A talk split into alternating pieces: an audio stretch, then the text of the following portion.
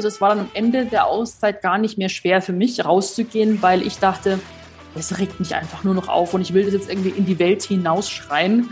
Äh, mein Unmut, sage ich jetzt mal, weil es mich aufgeregt hat, dass niemand über seine persönlichen Herausforderungen spricht, dass auf Social Media immer nur die schönsten Seiten gezeigt werden und niemand ähm, über seine per persönlichen Päckchen halt eben auch spricht, dass Social Media einfach nur irgendwie ein Druckkonstrukt ist aus Influencer versuchen, diese perfekte Scheinwelt aufrechtzuerhalten und keine Schwäche zu zeigen, sind deswegen unter Druck gesetzt. Und die Follower sind unter Druck gesetzt, weil sie diesen perfekten, vorgelebten Idealen nicht entsprechen können und sich mit denen vergleichen.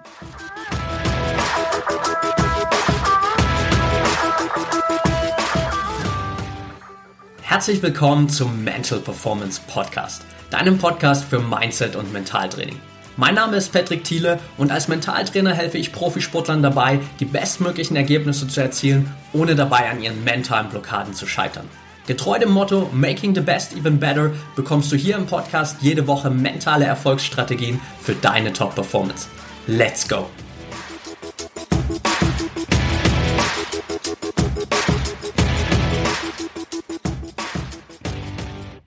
Welcome back hier im Mental Performance Podcast. Heute mit Sophia Thiel. Schön, dass du dabei bist, Sophia. Ja, danke, dass ich dabei sein darf. Ich freue mich.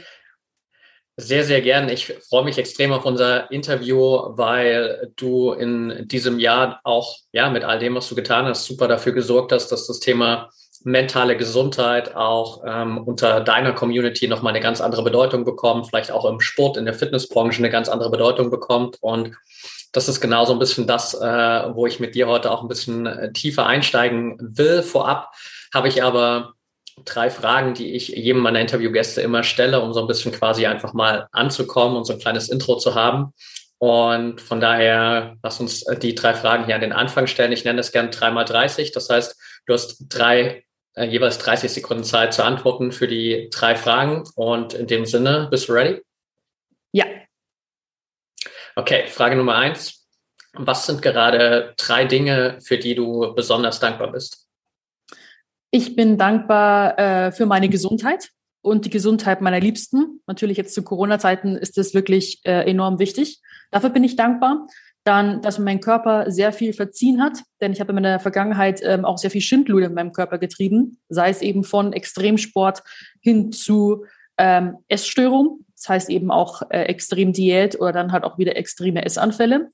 Da bin ich auch sehr froh, dass ich äh, bis jetzt keine körperlichen Schäden davongetragen habe. Ich hoffe, das bleibt so. Und dann bin ich auch sehr dankbar ähm, um meine neue Beziehung. Das heißt, neu, wir sind jetzt eigentlich schon fast zwei Jahre zusammen. Der mein Partner unterstützt mich da wirklich wahnsinnig in meinem Heilungsprozess. Wir haben uns damals kennengelernt in meiner wohl schwierigsten Phase und ähm, ist natürlich für die Beziehung auch sehr belastend, wenn man jetzt ähm, mental, sag ich mal, jetzt nicht ähm, auf dem besten Level ist und haben uns da gemeinsam auch rausgekämpft. Und ähm, das hat, dafür bin ich auch sehr dankbar. Okay, cool. Danke dir. Frage Nummer zwei. Was begeistert dich so sehr an deiner Arbeit und allem, was du aktuell tust? Mich begeistert es, dass ich einfach ähm, so eine große Masse an Menschen auch erreiche und mich sehr kreativ ausleben kann. Das heißt, Dinge, die mich beschäftigen, ähm, die mich interessieren, zu teilen, um im besten Fall ähm, andere zu inspirieren oder auch zu helfen. Also es war eigentlich schon immer mein Gedanke, auch damals im Fitnessbereich, ich möchte anderen Leuten helfen, was mir geholfen hat, ähm, beispielsweise jetzt mit Sport anzufangen, die Ernährung umzustellen, vielleicht Gewicht zu verlieren oder den Körper zu formen. Und heute geht es natürlich auch mehr um Mental Health. Und da finde ich eben die Flexibilität richtig toll, dass man reisen kann, dass jeder Tag anders ist und dass man, wie gesagt, auch sehr viel Kreativarbeit leisten kann und äh, ja, sich selbst auch so ein bisschen verwirklichen kann, kommt mir vor. Kann man natürlich überall, aber äh, es macht mir wirklich wahnsinnig Spaß. Okay, perfekt. Letzte Frage für den Einstieg hier. Was treibt dich als Mensch persönlich an? Wofür stehst du jeden Morgen auf? Das ist eine sehr gute Frage. Ich denke, ich stehe auf, um ja einfach auch meinen Beitrag irgendwie an die Gesellschaft äh, zu leisten, um eben zu sagen, ich möchte ein Teil einer großen Community sein. Eigentlich sind wir hier auf der Welt ja eigentlich eine große WG. Wir alle wohnen auf diesem Planeten und äh, versuche eben mit dem, was mir gegeben worden ist, das Beste anzustellen. Natürlich zu sagen, ich mache aus mir mein, also aus mir persönlich die beste Version, die mir möglich ist. Früher dachte ich immer, das hat im Äußeren zu tun, dass mein Körper sozusagen dem Ideal gerecht werden muss. Heute beziehe ich das mehr auf mein Inneres, dass ich die beste Version in meinem Inneren sein möchte und äh, das Leben genießen möchte und dann natürlich auch davon wieder einen Teil anderen geben kann, ähm, um eben diesen Kreis auch wieder zu schließen.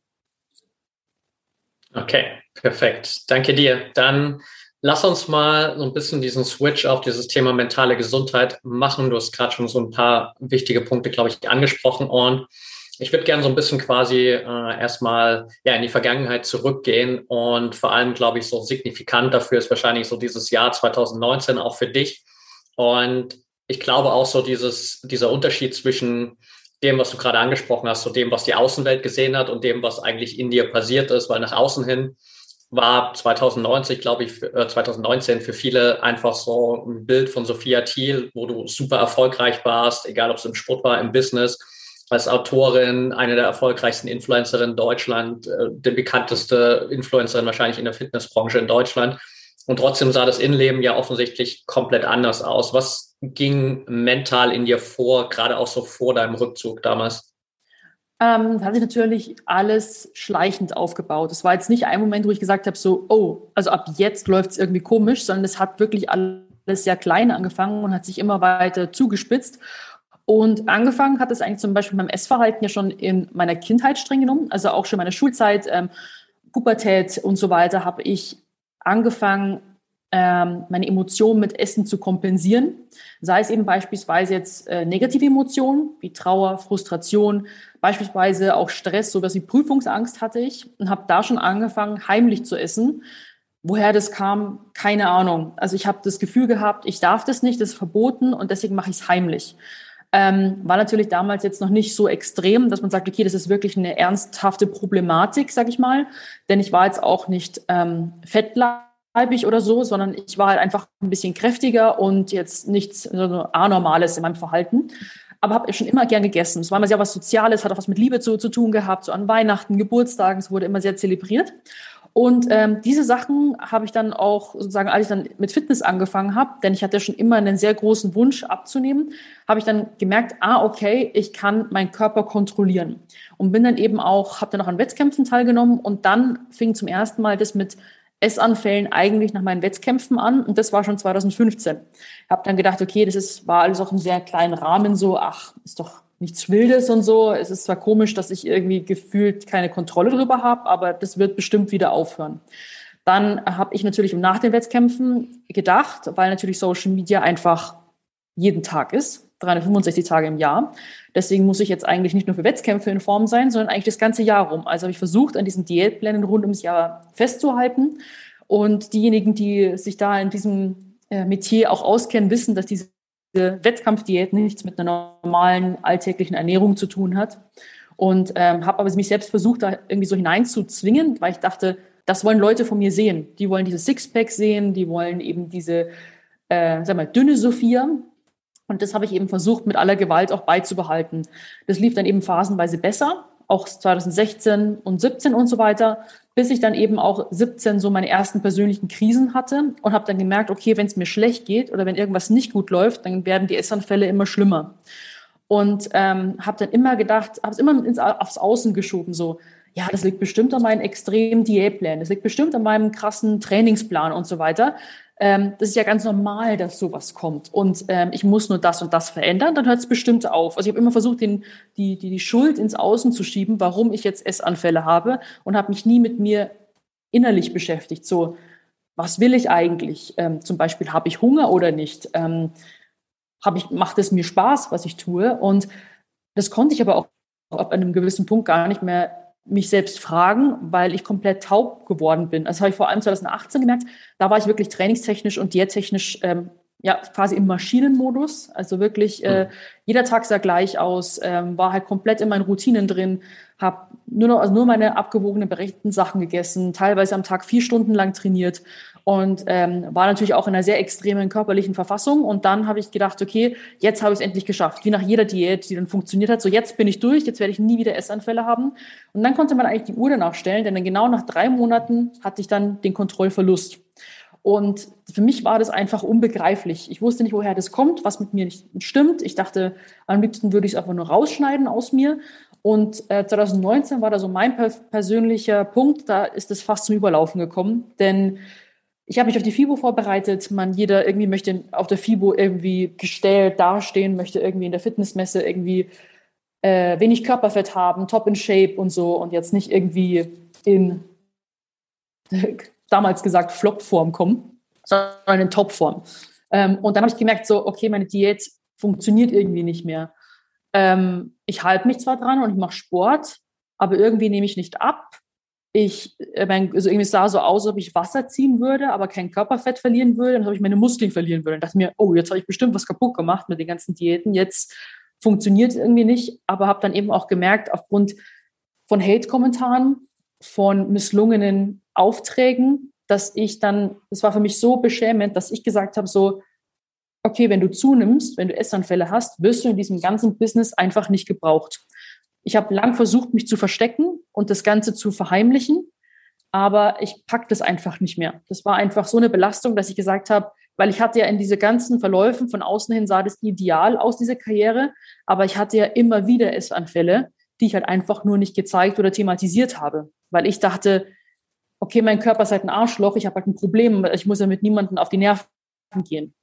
Und ähm, deswegen war da im Hintergrund eigentlich gar nichts perfekt. Und es hat sich für mich immer so angefühlt, als ob ich eigentlich so äh, am Boden entlang schleifen würde. Wie so ein Auto, ähm, das nicht auf hm. Vollgas auf der Autobahn fährt, sondern keine Hinterreifen hat und immer nur am Boden entlang schleift und nicht wirklich Vollgas geben kann. So habe ich mich eigentlich gefühlt die ganze Zeit. Und bei jedem Auftrag ähm, habe ich mir gedacht, so, ich hatte auch genauso wie vor, der, Prüfungen, hatte ich Prüfungsangst. So, oh mein Gott, jetzt habe ich dieses Kampagnen-Shooting und oh mein Gott, jetzt, jetzt wollen die mich in absoluter Topform, was ist, wenn ich die Topform nicht erreiche und so weiter. Ähm, und habe dann auch so hohe Ansprüche an mich selbst gehabt, dass ich auch nie das Gefühl hatte, gut genug zu sein. Das war dann nach jedem Auftrag so das Gefühl, oh, puh, Gott sei Dank habe ich das jetzt geschafft und gerade so irgendwie noch die Kurve gekriegt. Das war eigentlich das Gefühl. Also ähm, irgendwann, wie gesagt, kam dann die Kernschmelze und habe ich gesagt, ich kann das so nicht mehr machen.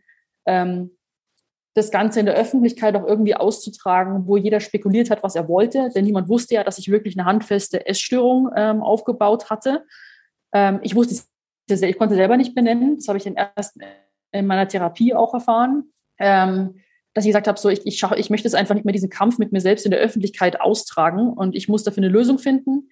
Wenn ich eine finde, würde ich gern anderen damit helfen, weil ich weiß, dass es anderen Frauen genauso geht. Wenn ich keine Lösung finde oder es noch länger dauert, dann höre ich mit Social Media auf.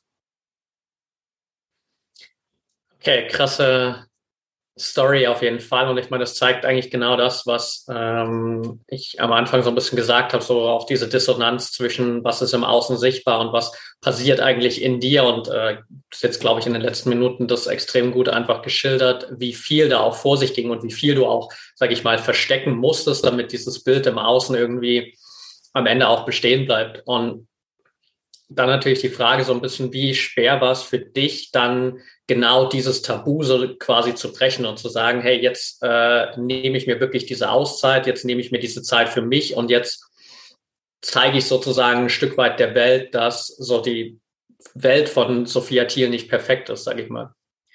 Ja, ähm, das hat bei mir ja dann fast zwei Jahre gedauert. Also ich war ja fast zwei Jahre dann in der Auszeit und ähm, hätte das ganz, die ganzen ein, ersten eineinhalb Jahre fast ungefähr hätte ich das sowieso nicht machen können, weil ich mich nicht getraut habe, weil die Scham zu groß war, dass man sagt, okay, interessiert es überhaupt jemanden? Was ist, wenn mir deswegen alle entfolgen? Was ist, wenn die Sophia Thiel als Fitness-Influencerin verlangt wird? Und wenn ich jetzt einfach nur als Sophia komme, vielleicht langweilt es jeden und wollen einfach die Leute einfach gar nicht. Ähm, und das war dann für mich eher so ein Test, weil ich wollte dann zurückkommen, ähm, nicht um den alten Weg nochmal zu machen. Ich wollte nicht mehr der Fitness-Erklärbär sein. Und ich fühle es auch bis heute nicht. Ich trainiere zwar super gerne, ich mache immer noch Kraftsport, aber ich will einfach nicht der Erklärbär sein, der irgendwie sagt, du musst dich so und so ernähren und das darfst du nicht essen und ähm, dann musst du irgendwie so und so trainieren, sondern nee, das Leben hat ist eben nicht nur Training und Diät. Und egal in welcher Form war, Glück, also ich je war, glücklich sein hat nichts mit einem äh, Körper zu tun ähm, oder mit irgendwie einem Ideal zu entsprechen. Ähm, sondern glücklich sein fängt ganz woanders an und es ist viel, viel tiefer. Ich würde sagen, Training und Ernährung ist so ein bisschen, das schenkt einem auch Lebensqualität und gehört mit dazu. Aber wenn das Innere nicht stimmt, ist alles nichts nachhalt, ist nicht nachhaltig, sagen wir es so. Also wenn man nicht in Balance ist, kann man noch so hart trainieren ähm, oder versuchen, sich damit irgendwie selbst zu bestrafen oder was auch immer. Man bekommt immer irgendwo seine Rechnung. Ähm, ja, jedenfalls, ähm, worauf wollten wir hinaus? Was war über die Frage? Jetzt bin ich so wieder abgeschweift. abgeschwiffen. Alles gut. die, die Frage war, wie, wie schwer es dir sozusagen gefallen ist, auch dir wirklich die Zeit zu nehmen und zu sagen, ich nehme mir jetzt diese Zeit, die ich brauche für mich. Ja, genau. Ähm, das war dann so, dass ich das dann wirklich gefühlt habe. Also es war dann am Ende der Auszeit gar nicht mehr schwer für mich rauszugehen, weil ich dachte, es regt mich einfach nur noch auf und ich will das jetzt irgendwie in die Welt hinausschreien. Äh, mein Unmut, sage ich jetzt mal, weil es mich aufgeregt hat, dass niemand über seine persönlichen Herausforderungen spricht, dass auf Social Media immer nur die schönsten Seiten gezeigt werden und niemand ähm, über seine per persönlichen Päckchen halt eben auch spricht, dass Social Media einfach nur irgendwie ein Druckkonstrukt ist aus Influencer versuchen, diese perfekte Scheinwelt aufrechtzuerhalten und keine Schwäche zu zeigen, sind deswegen unter Druck gesetzt. Und die Follower sind unter Druck gesetzt, weil sie diesen perfekten, vorgelebten Idealen nicht entsprechen können und sich mit denen vergleichen. So. Und da wollte ich kein Teil mehr davon sein. Ähm, ist für mich auch immer noch ein Prozess, denn es ist immer auch so, dass ich ja trotzdem ähm, ausgewähltes Material zum Beispiel auf Instagram poste, aber ich nutze YouTube beispielsweise dafür, um über die intimsten Sachen schonungslos zu reden und äh, auch auszupacken. Ich denke, da ist YouTube, glaube ich, auch die bessere Plattform dafür oder eben auch sowas wie Podcasts, um eben offen und ehrlich darüber zu sprechen. Ähm, so hat irgendwie jede Plattform so seine Daseinsberechtigung, aber ich denke einfach, dass jeder so offen darüber sprechen sollte. Und ähm, so wie mein Comeback dann auch angekommen ist, also derart positiv, hat mir auch nochmal die Bestätigung gegeben, dass da auch wirklich Bedarf ist. Ich denke, auch durch Corona, durch Lockdown und so weiter, ähm, sind die Leute oder Menschen sehr auf den Boden der Tatsachen zurückgeholt worden, auf was es wirklich ankommt. Eben Zusammenhalt mit Familie, Freunde, soziale Kontakte, Gesundheit. Das sind ja eigentlich äh, die Dinge im Leben. Und ich glaube, da hat es auch vielen dann, äh, viele haben sich schon gedacht bei mir, also konnten sich das schon sozusagen zusammenzählen. Aber ähm, ich bekomme heute viel weniger Hate-Kommentare. Und ich denke, es können sich anderen auch empfehlen, weil bei mir war es früher so, dass wenn man unfehlbar versucht zu wirken, dann versuchen Hater oder Neider oder was auch immer, die deine Schwachstelle zu finden und darauf einzugehen und auf den wunden Punkt zu drücken. Aber jetzt ist es ja so bei mir, dass ich meinen wunden Punkt nehme und in die Kamera halte und sage, ja, das ist für mich nichts Neues, so ist es halt. Und bekomme heute viel, viel weniger Hate-Kommentare als früher. Und natürlich wird mein Körper auch nicht mehr so extrem bewertet, weil ich mich auch nicht mehr als äh, die äh, das Fitnessvorbild darstelle, weil es fiel mir einfach damals einfach nicht immer alles leicht. Und es ist auch nicht alles leicht, immer irgendwie Diät zu halten oder auf alles irgendwie zu verzichten und jeden Tag ins Training zu gehen, auch wenn man keinen Bock hat. Das ist halt so, wo ich halt, äh, dann mir sehr selbstsicher war, nee, so möchte ich mein Leben leben, so möchte ich Social Media machen. Wenn es gut ankommt, freue ich mich. Wenn nicht, dann ist meine Zeit auch hier dann vorbei. Also da war ich auch dann so, sag mal, da habe ich das auch dann wirklich so trocken betrachtet, so ich muss es nicht erzwingen, wenn jetzt sozusagen äh, nur die Fitness-Sophia verlangt werden würde. Aber ähm, und die, die sozusagen die neue, so alte Sophia, sage ich jetzt mal eher nicht. Dann hätte ich auch gesagt, dann, dann passt es auch, man muss jetzt auch nichts mehr erzwingen.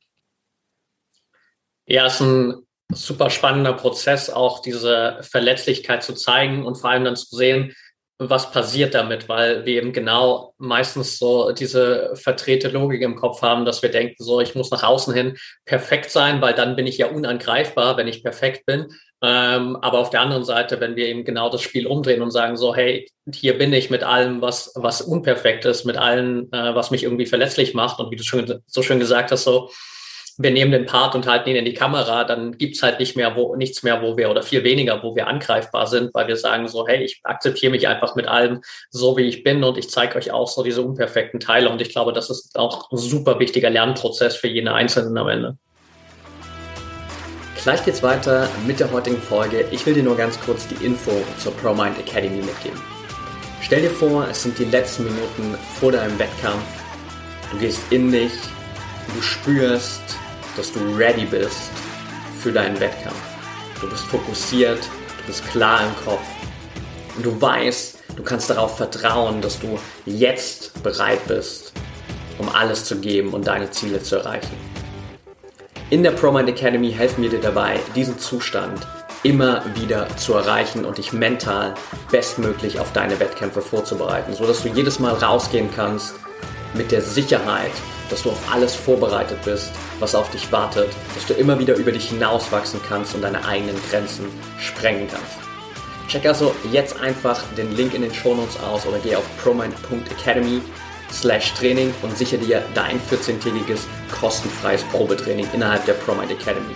Da hast du dann die Möglichkeit, dich über neue Trainingsimpulse, ein regelmäßiges wöchentliches Live-Training und ein komplettes mentales Fitnessstudio immer wieder weiterzuentwickeln und mental zu trainieren wie die besten Athleten der Welt.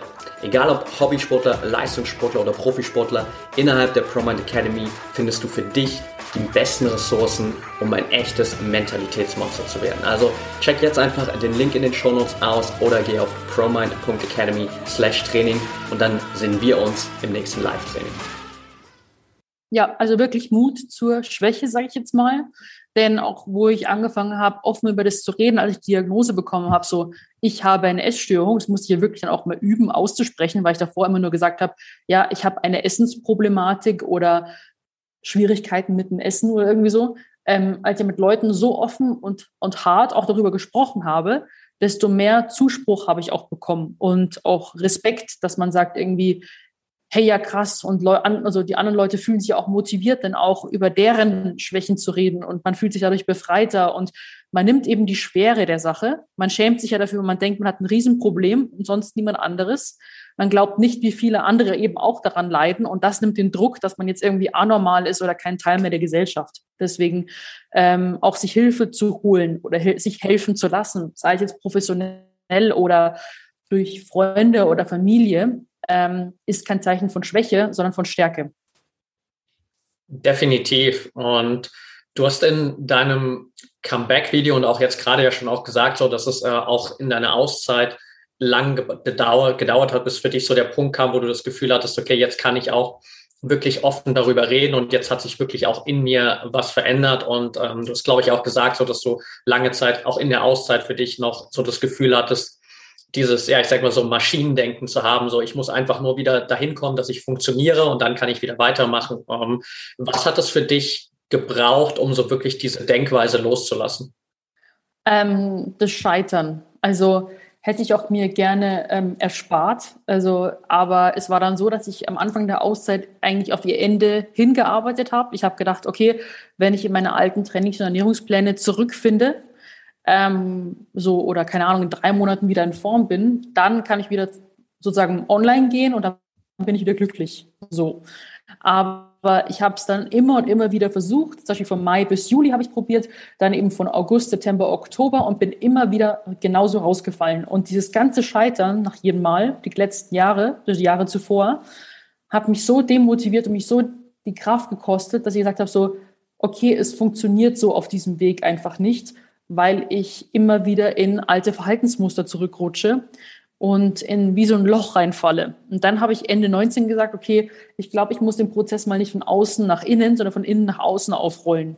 Und ähm, das ist der wesentlich schwerere Prozess, aber da habe ich dann angefangen erstmal mit Coaching, ähm, was aber eher auch im Stressmanagement war, NLP-Bereich und ähm, ja, Unternehmermanagement, weil ich dachte, okay, ich muss einfach auch irgendwie als Unternehmerin mit meiner Firma und so weiter, muss ich besser umgehen lernen und dann eben äh, mit dem Stresstopf äh, und so weiter, mit Stress besser umgehen lernen und so weiter.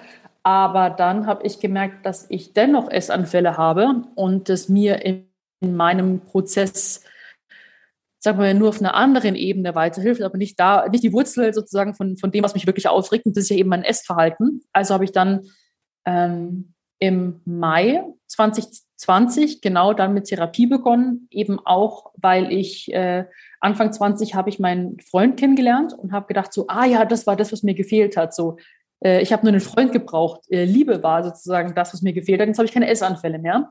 Natürlich auch, wenn man verliebt ist und so, kann man nichts mehr essen und so weiter. Dann dachte ich mir, hey krass, und ich trainiere jetzt auch wieder irgendwie jeden Tag und ich habe auch wieder abgenommen. Das war bestimmt der Schlüssel. Ähm, und dann nach genau nach drei Monaten kamen dann die Essanfälle wieder und ich wollte das Ganze vor ihm verheimlichen. Und ähm, dann hat er mich dann auch auf frischer Tat ertappt, also bei einem Essanfall. Ähm, und dann habe ich gedacht, ich verliere alles so in meinem Leben, was mir irgendwie wichtig ist. Und als allerletzten Strohhalm habe ich dann eben die Therapie gegriffen, wovor ich dann auch eigentlich Angst hatte und gedacht habe so, oh Gott, also sozusagen, das war jetzt ist mein Todesstoß, weil dann bin ich ja gaga im Kopf und bin jetzt in Therapie und so weiter und hatte genauso die Vorurteile wie viele andere Menschen vor Therapie oder so Behandlungen. Aber es war das Beste, was ich hier machen konnte. Ich hätte schon viel eher anfangen sollen und habe dann halt nie geglaubt, dass ich so schnelle Besserungsfortschritte in wenigen Monaten haben könnte. Also das habe ich dann echt gemerkt. Wir haben Mai, Juni, Juli war dann irgendwie so eine Art Findungsphase. Dann ab August, ähm, wo, auch, wo auch ein Urlaub war. Ähm, danach habe ich dann gedacht so, hey krass, das gibt's doch nicht. Also dass man wirklich wieder so ins normale Leben zurückfindet, dass man, ich musste schon irgendwie das Essverhalten neu erlernen, aber ähm, ja, das war, das, das war wirklich äh, faszinierend, hätte ich nicht gedacht. Okay, spannend. Was hat das mit dir in dem Moment gemacht, wo du, wie du gerade gesagt hast, von deinem Freund da ertappt wurdest? Weil ich stelle mir das gerade so vor, wie du gesagt hast, du ähm, bist in diesem Prozess, wo du das Gefühl hast, okay, jetzt findet sich gerade irgendwie alles wieder so ein bisschen, ähm, dir fehlt nichts mehr, weil so die, die Liebe im Leben auch wieder da ist und dann bricht so von einem Moment zum anderen sozusagen das zusammen, beziehungsweise du bist so dazu gezwungen, so eigentlich das, was du die ganze Zeit eigentlich schon seit Jahren irgendwie so ein bisschen versuchst zu verstecken, so genau der Person zu offenbaren, die dir vielleicht in dem Moment am wichtigsten ist. Was, was hat das bei dir verändert? Ähm, wie soll ich sagen, ähm, ich habe irgendwie gefühlt, hört jetzt zwar jetzt negativ an, aber aufgegeben. Also ich habe aufgegeben, mir selbst Sachen einzureden, dass ich das noch auf eigene Faust schaffe. Ich habe aufgehört, mir einzureden, dass ich, ähm, dass ich sozusagen dass eben, ja, ich selber schaffe einfach und alles gut ist und es im, im Außen liegt und ähm, ja, ich stark genug bin, um es selber zu schaffen. Da habe ich dann einfach, das war dann wie so eine Art Loslassen von dem und hinzu, ich gehe, ich tue jetzt was, was mir eigentlich total, ähm, ähm, wo, wo, wo, wo ich mich nicht so komplett sträube dagegen. Ähm, und davon habe ich auch losgelassen. So, du machst es jetzt einfach. Egal was, du willst da jetzt raus, egal wie. Und deswegen gehst du jetzt in die Therapie auch für deine neue Beziehung. Es war auch eben so, ich habe dann auch eben meinem Freund, dem Rafa, gesagt, ähm, ich gehe jetzt auch in Therapie. Ich schaffe das nicht mehr. Und auch so, ich tue das für die Beziehung. Und ähm, ja, war auch eine, eine sehr, sehr gute Entscheidung. Aber natürlich, wo er mich ertappt hat, war natürlich erstmal ich habe selber keine Antworten gehabt, warum ich das tue. Und man fragt so, er hat auch gar nicht gewusst, also er hat mich jetzt nicht beim Essen erwischt, sondern ähm, ich habe ihn angelogen, dass ich ähm, in den Trainingsraum gehe, den wir damals, wir hatten so eine, während dem Lockdown so eine Trainingsmöglichkeit, so einen Raum. Ähm, und er wollte, sozusagen, er war im englischen Garten und wollte nur auf Toilette gehen und hat dann, und ich war nicht da. So, also ich habe gesagt, ich bin in, in dem Raum und dann hat er mich halt, hat sich gewundert, wo ich halt bin und habe ihn halt angelogen, offensichtlich. Und er hätte ja auch denken können, ähm, keine Ahnung, äh, treffe ich mich jetzt mit einem anderen oder irgendwie so. Mhm. Und dann bin ich jetzt zurückgekommen und habe hab dann auch dann sind wir dann nach Hause gefahren und er war dann erstmal so geschockt, so, wer ist es jetzt oder warum lernt er jetzt diese Seite von mir kennen? Und dann habe ich ihm halt dann zu Hause alles erzählt, äh, mit was ich halt schon die ganzen letzten Jahre zu kämpfen ha äh, habe. Und Dadurch ist aber auch eine enorme Transparenz entstanden. Also er hat mir dann auch von seinem Päckchen erzählt und von Dingen, die er auch sonst zuvor niemandem erzählt hatte. Und das, das hebt, glaube ich, macht die Beziehung umso intensiver. Und je offener man darüber spricht, also auch eben über Essanfälle oder über Vor- oder Rückfälle, über eher emotionale Befindungen zum Beispiel, dass man sagt irgendwie so, okay, ich fühle mich heute angespannt, so kannst du mir bitte helfen, so oder ich bin gefährdet oder irgendwie so. Ähm, das, das macht das Ganze eben noch viel intimer, weil man eben keine Geheimnisse mehr voreinander hat und dem Partner eigentlich schon blind lesen kann, ob es ihm jetzt gut oder nicht gut geht und wenn was passieren, passiert sein sollte, wie man ihm am besten auffängt oder hilft. Definitiv. Und es gibt jedem selbst, glaube ich, hat natürlich auch das Potenzial, einfach mal wirklich zu kommunizieren, wie es einem wirklich geht, weil wir haben uns halt eben so oberflächlich angewöhnt, so mal die Frage zu stellen, hey, wie geht's dir? Und dann sagen wir meistens, ja, super, passt schon, äh, alles gut so.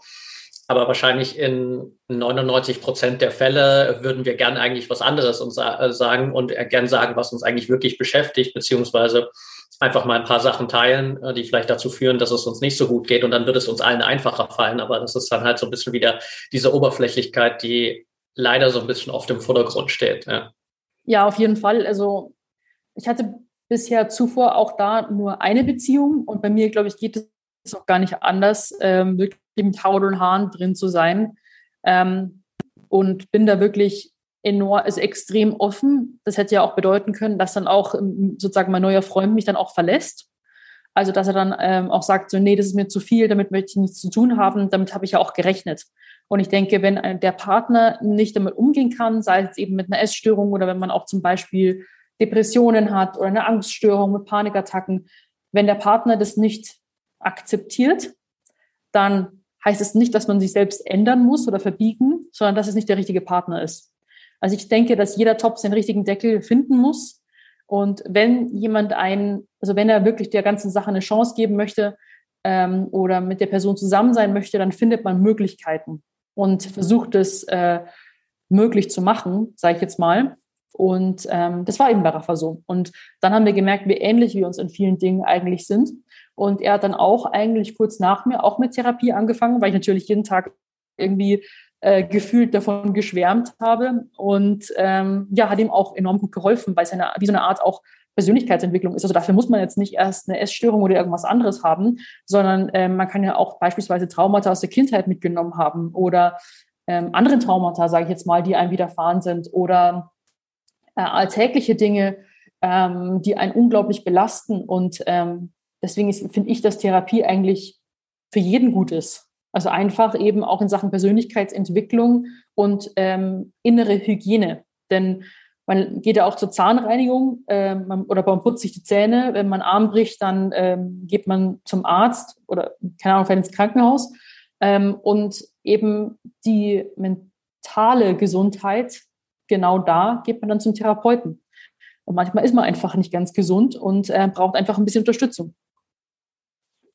Absolut. Und auch da einfach so diesen Switch zu machen und zu erkennen, dass das einfach auch eine unglaublich große Stärke ist, sich einzugestehen, so ich hole mir jetzt Hilfe und ich hole mir jemanden, der, der, der mir dabei hilft, ist, glaube ich, auch ein ganz, ganz wichtiger Bestandteil, weil wir dann eben auch merken, okay, ich muss mich jetzt nicht irgendwie schlecht fühlen in dem Moment, wo ich vielleicht sage, ich gehe zur Therapie und ich muss vielleicht auch das wieder verheimlichen, so dass keiner das davon erfährt, sondern ich kann da auch offen drüber kommunizieren, weil am Ende, wie du schon gesagt hast, ist es halt einfach nur ein Prozess, wo ich feststelle, okay, ich habe auf einer Ebene Schwierigkeiten und äh, es macht absolut Sinn, da zu einem Experten oder einer Expertin zu gehen. Genauso, wenn ich halt körperliche Schmerzen habe, gehe ich auch zu einem Experten oder zu einer Expertin und sage mir nicht einfach so, naja, das kann ich schon allein sein. Dann realisiere ich halt für mich, okay, ich brauche da Unterstützung und auf mentaler Ebene dürfen wir das halt, glaube ich, auch einfach verinnerlichen, dass es derselbe Prozess ist und so ein bisschen auch dieses Tabu brechen, was du ja auch einfach immer wieder versuchst zu machen, ähm, was ich auf jeden Fall mega gut finde. Ja.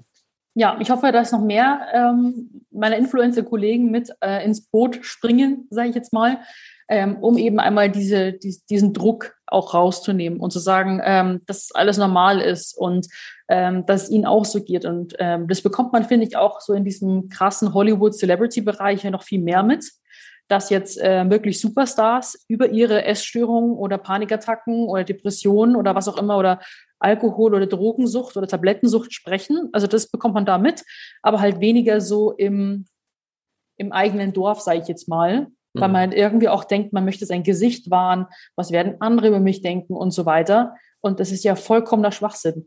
Weil wenn ich jetzt auch bisher alles getan hätte, was andere wie, wie die über mich denken und, ähm, oder ähm, was, was die für mich oder wenn ich mich nach anderen verbogen hätte, dann wäre ich nie zum Kraftsport gekommen, dann hätte ich nie Wettkämpfe gemacht, dann hätte ich nie Social Media gemacht. Dann äh, kann man ja gleich zu Hause bleiben und äh, irgendwie sich verstecken. Also ich weiß auch nicht, das ist so, ähm, wenn man, also Freiheit bedeutet auch wirklich ähm, keinen feuchten Kehricht auf die Meinung anderer zu geben, außer es ist konstruktive Kritik. Dann ist natürlich gut, aber ansonsten einfach sein Ding machen. Man hat nur dieses eine Leben und äh, das am besten mit voller Gesundheit äh, und genussvoll leben, sage ich jetzt mal. Ja, definitiv gutes Statement und auch da diesen Fokus halt wieder zu sich zu holen, wie du es gerade gesagt hast, ist, glaube ich, super wichtig, weil gerade wenn wir eben diesen Vergleich haben mit dieser Celebrity-Welt, egal ob es jetzt irgendwie im, im Business ist oder auch im Sport, dann denken wir uns als, ich sag mal so normalo, vielleicht immer so, ja, okay, ist ja klar, dass der oder die das macht oder dass der oder die Schwierigkeiten damit hat, weil die haben ja voll den Druck, die haben ja eine krasse Öffentlichkeitswirksamkeit und da stehen so viele Leute dahinter und die stehen so sehr in der Öffentlichkeit klar haben die Schwierigkeiten und dann verstehen wir das, dass die vielleicht auch sozusagen sich da Hilfe holen. Und dann denken wir meistens, glaube ich, so ein bisschen, naja, was soll ich denn aber für Schwierigkeiten haben? So, ich bin ja nur so in meiner in meinem kleinen Universum und ähm, meine Probleme sind bei weitem nicht so groß wie die von anderen vielleicht. Und dann denken wir uns, naja, dann muss ich oder darf ich vielleicht auch gar nicht den Schritt machen, mir Hilfe zu holen, sondern ich muss allein damit klarkommen. Und dann aber auch wieder zu erkennen, so, dass es nicht um diesen Vergleich geht, sondern in dem Moment, wo du für dich merkst, ich habe Schwierigkeiten, dann ist das der Punkt, wo du dir Hilfe holen darfst, einfach auch. Genau, der Leidensdruck ist meist auch der gleiche. Also egal, ob du jetzt als Celebrity Depression hast oder eben äh, eben als, als Münchner, sage ich jetzt mal, äh, Depression hast, der Leidensdruck ist ja der gleiche. Und ähm, es muss ja, wie gesagt, das, der Druck kann ja auch dann im Umfeld stattfinden, sei es irgendwie im Arbeitsleben, im Job, unter Freunden, in der Familie. Überall kann Druck entstehen. Und ähm, ich denke, so wie gesagt, der, das, der Leidensdruck ist dann der, auch der gleiche und deswegen unbedingt eben sich helfen lassen und äh, darüber sprechen und es loswerden fast schon. Ähm, denn wie gesagt, was interessiert mich jetzt das Leben von einem bekannten Fußballer, der jetzt vielleicht leidet? Ähm, sozusagen, ich bin genauso doch viel, ich bin doch genauso viel wert und mein Leben muss mir so viel wert sein, dass ich mir auch helfen lasse. Ähm, das hat nichts damit zu tun, so, ah, okay, ich bin klein und der andere ist größer und so, das hat gar nichts damit zu tun. Ja, definitiv. Du hast vorhin gerade gesagt, dass für dich auch die Therapie sozusagen unglaublich viel verändert hat, dass du auch relativ schnell wirklich eine, eine extreme Veränderung für dich gespürt hast. Was war so auf mentaler Ebene, sag ich mal, für dich so der größte Gamechanger, beziehungsweise was waren vielleicht auch so die ja, ein, zwei größten Glaubenssätze, so die du für dich fallen lassen durftest in diesem ganzen Prozess? Mhm. Ähm, ein Glaubenssatz von mir war, ähm, also, also bei mir war Selbstwert auch ein sehr, sehr großer Punkt, den ich meiner Therapeutin halt äh, angehen musste. Ähm, das war eigentlich schon so, ich habe meinen Selbstwert sehr stark über meine Leistung definiert. Das heißt, ähm, wie krass ich meine Diät durchziehe, ich trainiere, wie ich aussehe ähm, und wie erfolgreich ich bin im Beruf. Ähm, das, darüber habe ich meinen Selbstwert definiert. Und als ich meine Auszeit nicht mehr hatte, ähm, alles, keine Diät, kein Training, ähm, kein Sixpack, und ähm, kein Social Media, dann war mein Selbstwert, äh, wo war der dann? Also war nicht vorhanden. Deswegen, das war sehr wichtig, um die, meine wahren Werte kennenzulernen, die ich immer bei mir habe. Ähm, was noch ein Gamechanger war, ein Glaubenssatz von mir war, dass ich eben nur in Topform Social Media machen dürfte. Also nur wenn ich äh, eine gewisse Weise aussehe, dann kann ich sozusagen auf Social Media bestehen. Das habe ich mir immer eingeredet und habe mich auch lange zurückgehalten.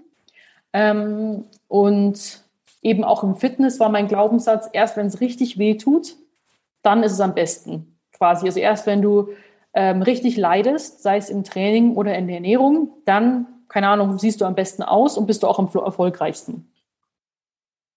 Ja, so dieser Klassiker, so no pain, no gain. Ähm, und äh, mhm. genau das, das dürfen wir dann auch leben so und dann, äh, ja, stürzen wir halt immer super schnell ab in diesem Prozess, wo wir gefühlt in, in vielen Lebensbereichen dauerhaft in diesem, ja, in dieser Pain Zone sind, in diesem Schmerzbereich sind und da irgendwie super schwer rauskommen und uns die ganze Zeit einreden, dass das muss so sein, das ist genau der Wachstumsprozess, aber es darf eben auch mal, mal leicht sein und es darf eben auch mal Ausgleich dazu geben, auf jeden Fall. Ja, auf jeden Fall. Okay. Jetzt sind die zwei Jahre ja für dich ähm, dann sozusagen im Frühjahr zu Ende gegangen, du bist wieder zurückgekommen. Was würdest du sagen, wer ist Sophia Thiel heute im Vergleich zu dem Frühjahr 2019?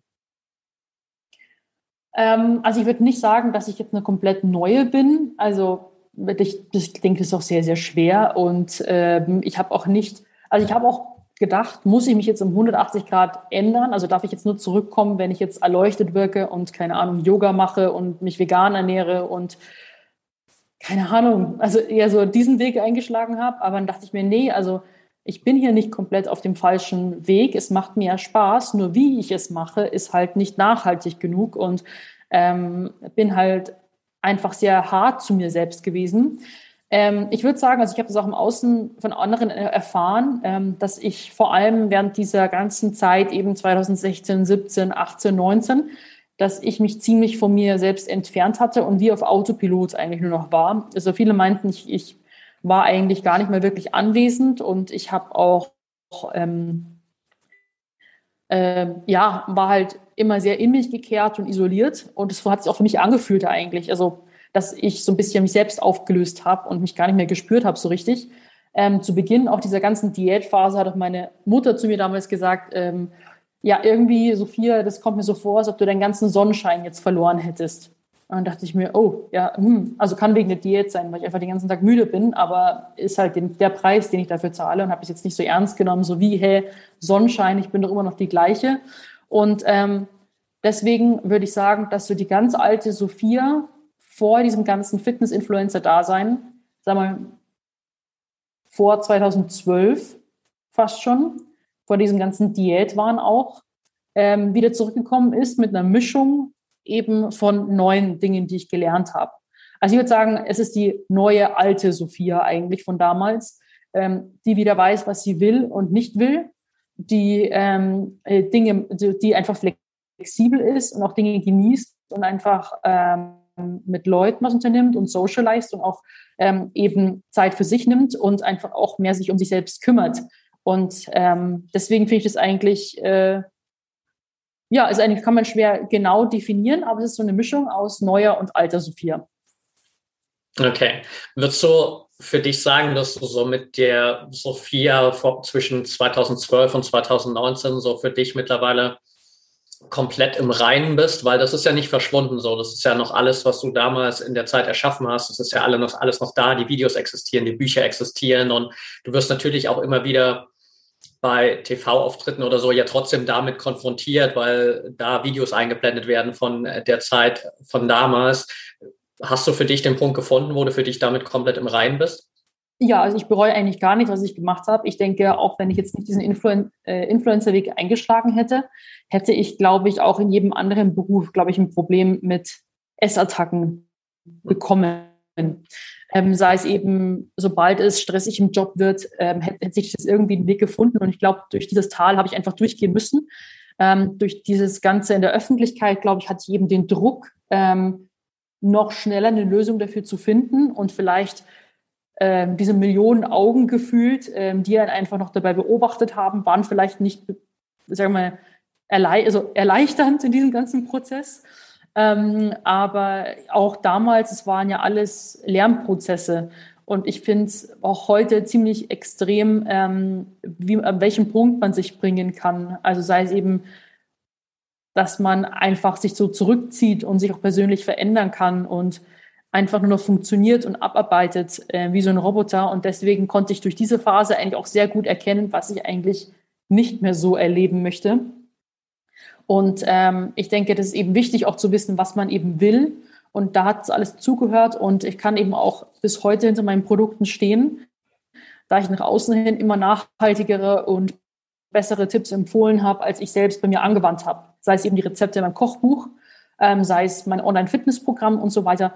Das sind alles Dinge, die ich erst heute für mich annehmen konnte, weil ich damals dachte, ich muss extremer mit mir sein, weil ich an der Front stehe. Das kam einige eben so nicht begriffen, ähm, dass ich im Hintergrund eben nicht dreimal die Woche, so wie heute, sondern jeden Tag trainiert habe, dass ich nicht ähm, eben so wie heute eben so Rezepte esse, eben die einfach gesund sind, sondern ich habe jeden Tag meine Diätkost gegessen und dadurch sind eben auch diese, sagen wir, durch diese Extreme sind auch extreme Probleme entstanden, ähm, die ich mir auch hätte ersparen können. Aber bin eben sehr froh, dass ähm, das niemand anderes gemacht hat.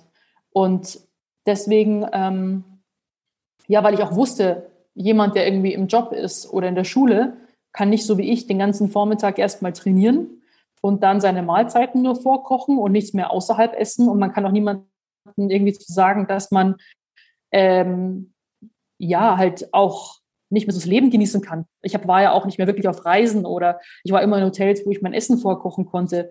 Ich habe nie, ich bin nie auswärts in Restaurants essen gegangen. Sowas hätte ich ja niemals empfehlen wollen, weil ich dachte, das muss ich halt bei mir machen, weil ich das Vorbild sein muss und weil von mir das Sixpack verlangt wird.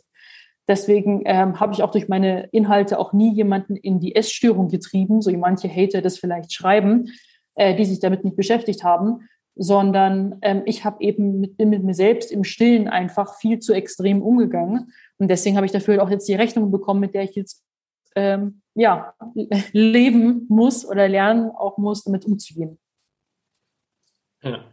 Würdest du sagen, dass du durch diesen Prozess jetzt für dich am Ende für deine Community nochmal ein besseres Vorbild sein kannst, als du es früher warst?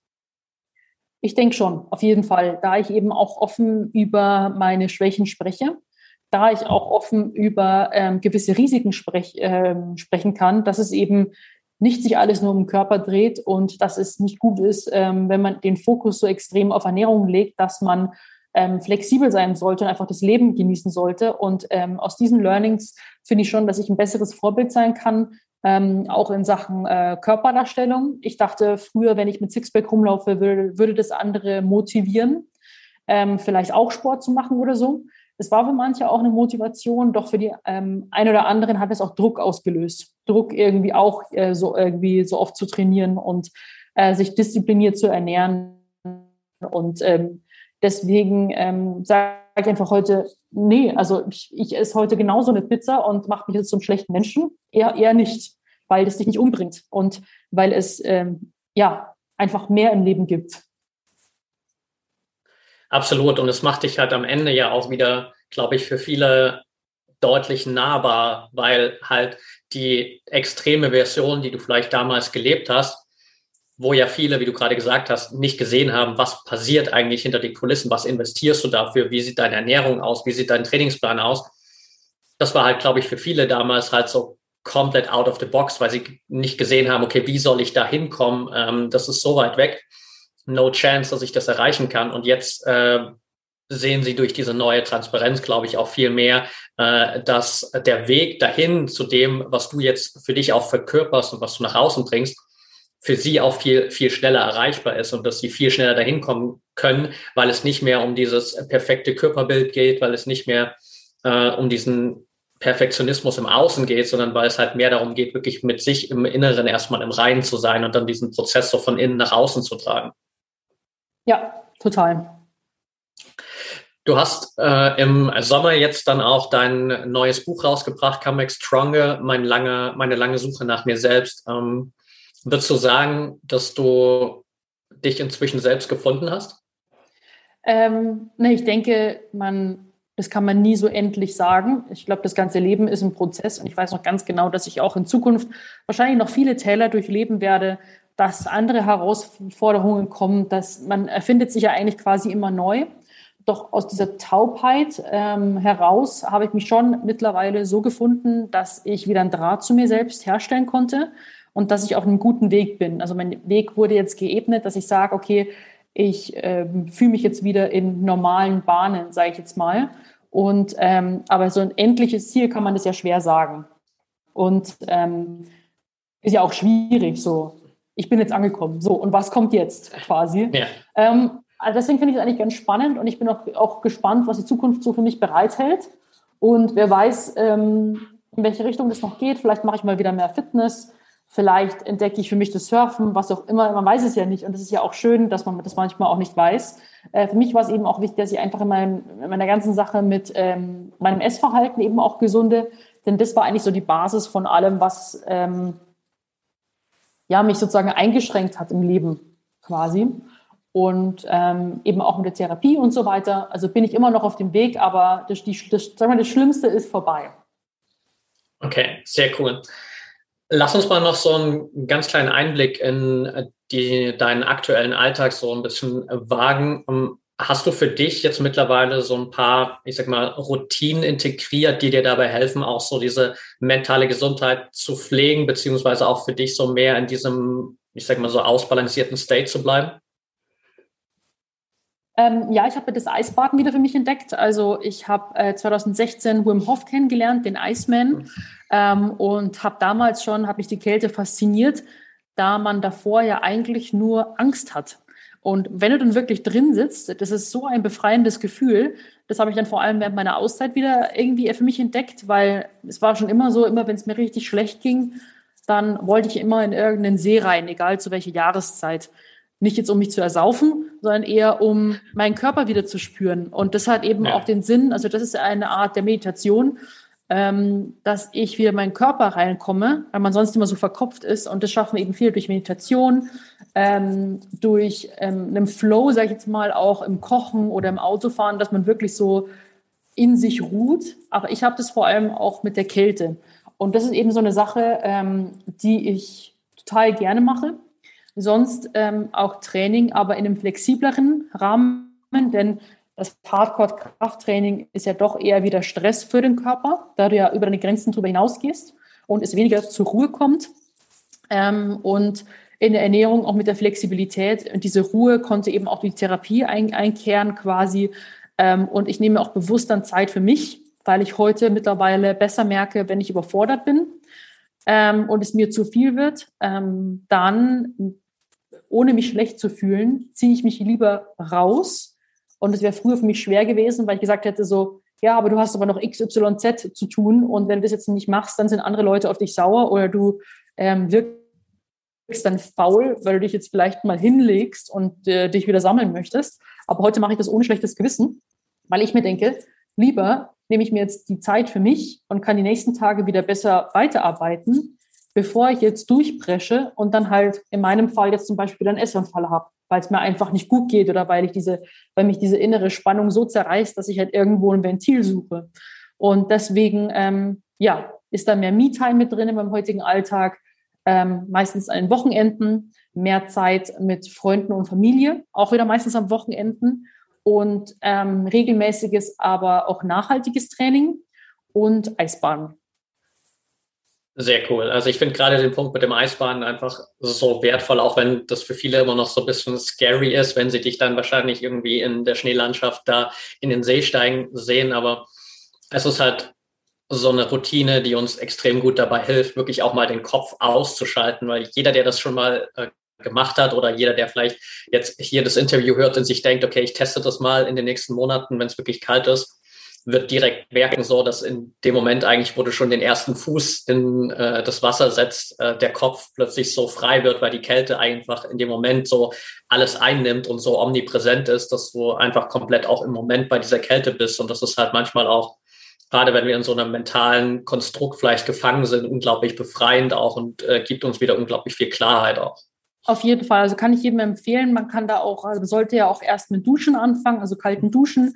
Oder man kann auch ganz mit ganz kaltem Wasser eben äh, eine Badewanne füllen. Und sobald man es schafft, äh, zweieinhalb Minuten wirklich entspannt, also die Muskeln zu entspannen, die Atmung runterzukriegen und sich wirklich ähm, sozusagen das zu akzeptieren, ähm, kann man eben auch in den See reingehen. Ähm, mein Training hat natürlich jetzt schon im Oktober angefangen.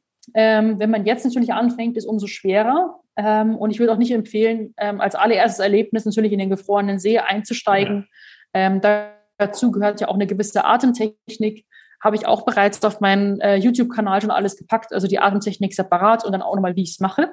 Und ähm, genau, da habe ich aber auch bessere und schlechtere Phasen. Also manchmal ähm, schaffe ich es besser, mich zu beruhigen und es zu genießen. Und manchmal ist es eher so, ähm, okay, schwierig. Ich hätte vielleicht noch mehr üben sollen, sage ich jetzt mal.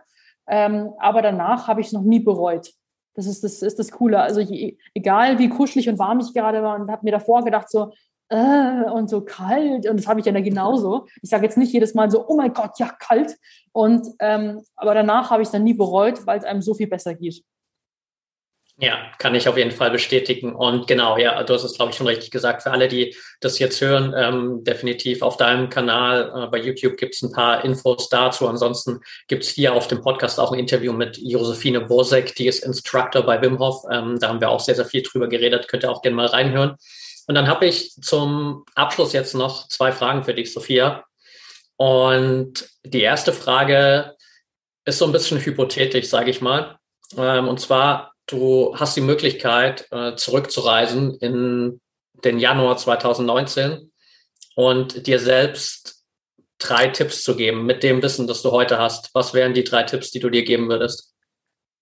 Ähm, definitiv den Druck rausnehmen, ähm, entspannter zu sein und nicht so hart zu mir selbst. Ich weiß nicht, wahrscheinlich hängt das auch irgendwie zusammen. Ähm, die drei Tipps, aber einfach ähm, diesen extremen Trainings- und Diätdruck und, und irgendwas gerecht werden, Druck eben rausnehmen, ähm, mehr Entspannung und Me-Time einplanen und nicht so hart zu sich selbst sein, weil das war ich einfach früher durchgehend. Aber so wie ich mich kenne, hätte ich wahrscheinlich auch Anfang 19 eh nicht angenommen, sondern ich hätte einfach mein Ding weitergemacht, weil ich ein ziemlicher Sturschädel bin. Deswegen, ähm, ja, denke ich mal. Okay. Ich glaub, das, ja, die drei Tipps. Perfekt. Dann letzte Frage für dich. Äh, am Ende geht es hier im Podcast ja auch für viele Zuhörer so ein bisschen um den sportlichen Erfolg und äh, am Ende vieles, was wir anstreben im Leben, egal ob es jetzt sportlich, beruflich ist, ist natürlich irgendwo so ein bisschen mit Erfolg verknüpft und trotzdem haben wir am Ende alle irgendwie unsere eigene Definition von Erfolg. Was bedeutet Erfolg für dich? Ähm, Erfolg bedeutet für mich, dass man sich selbst verwirklicht. Und ähm, ich finde auch so Definition mentaler Gesundheit, ähm, eine innere Ruhe zu haben oder eine Balance, dass man sagt, egal wie gut oder schlecht der Tag jetzt war, ich kann trotzdem einfach einschlafen, mir selbst im Reinen sein. Und dass man eben Dinge macht, die einen erfüllen, die einen sich weiterentwickeln lassen. Und ähm, ich definiere das heute als Erfolg. Das kann eben im sportlichen Sinne sein, dass man dort ähm, sich verwirklicht und Ziele erreicht und ähm, sich einfach besser fühlt und das Leben einfach lebt. Ähm, das ist für mich Erfolg, aber das kann natürlich auch überall anderswo sein. Beispielsweise auch, das kann man als Mutter.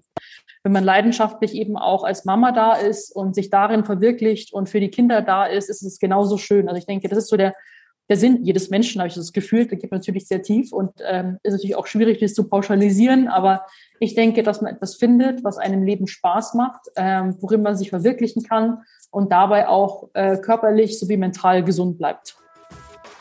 Okay, sehr cool. Danke dir. Dann bleibt mir eigentlich nicht mehr viel übrig, als mich hier bei dir zu bedanken. Einmal natürlich für deine Zeit, hat mir super viel Spaß gemacht und auf der anderen Seite natürlich vor allem auch für deine Offenheit, weil ich glaube, dass der Prozess, den du gerade von, von dir selbst so mit allen da draußen, mit der ganzen Community teilst, ist super, super wertvoll für viele. Und ich glaube, dass es äh, einfach in vielen Momenten immer wieder so ein Role Model braucht, der, der die halt vorangeht und sagt so, hey, es ist nicht immer alles perfekt und wir dürfen aber auch diese Verletzlichkeit zeigen, wir dürfen darüber reden, wir dürfen die Stärke beweisen, uns auch Hilfe zu holen. Und das ist, glaube ich, einfach eine super Inspiration. Von daher vielen, vielen Dank auch äh, für den Prozess einfach und dass du uns alle daran teilhaben lässt. Ja, total gerne. Danke, dass, dass ich mit dabei sein durfte. Sehr gern. Dann dir noch eine schöne Woche und bis bald. Mach's gut. Danke, dir auch.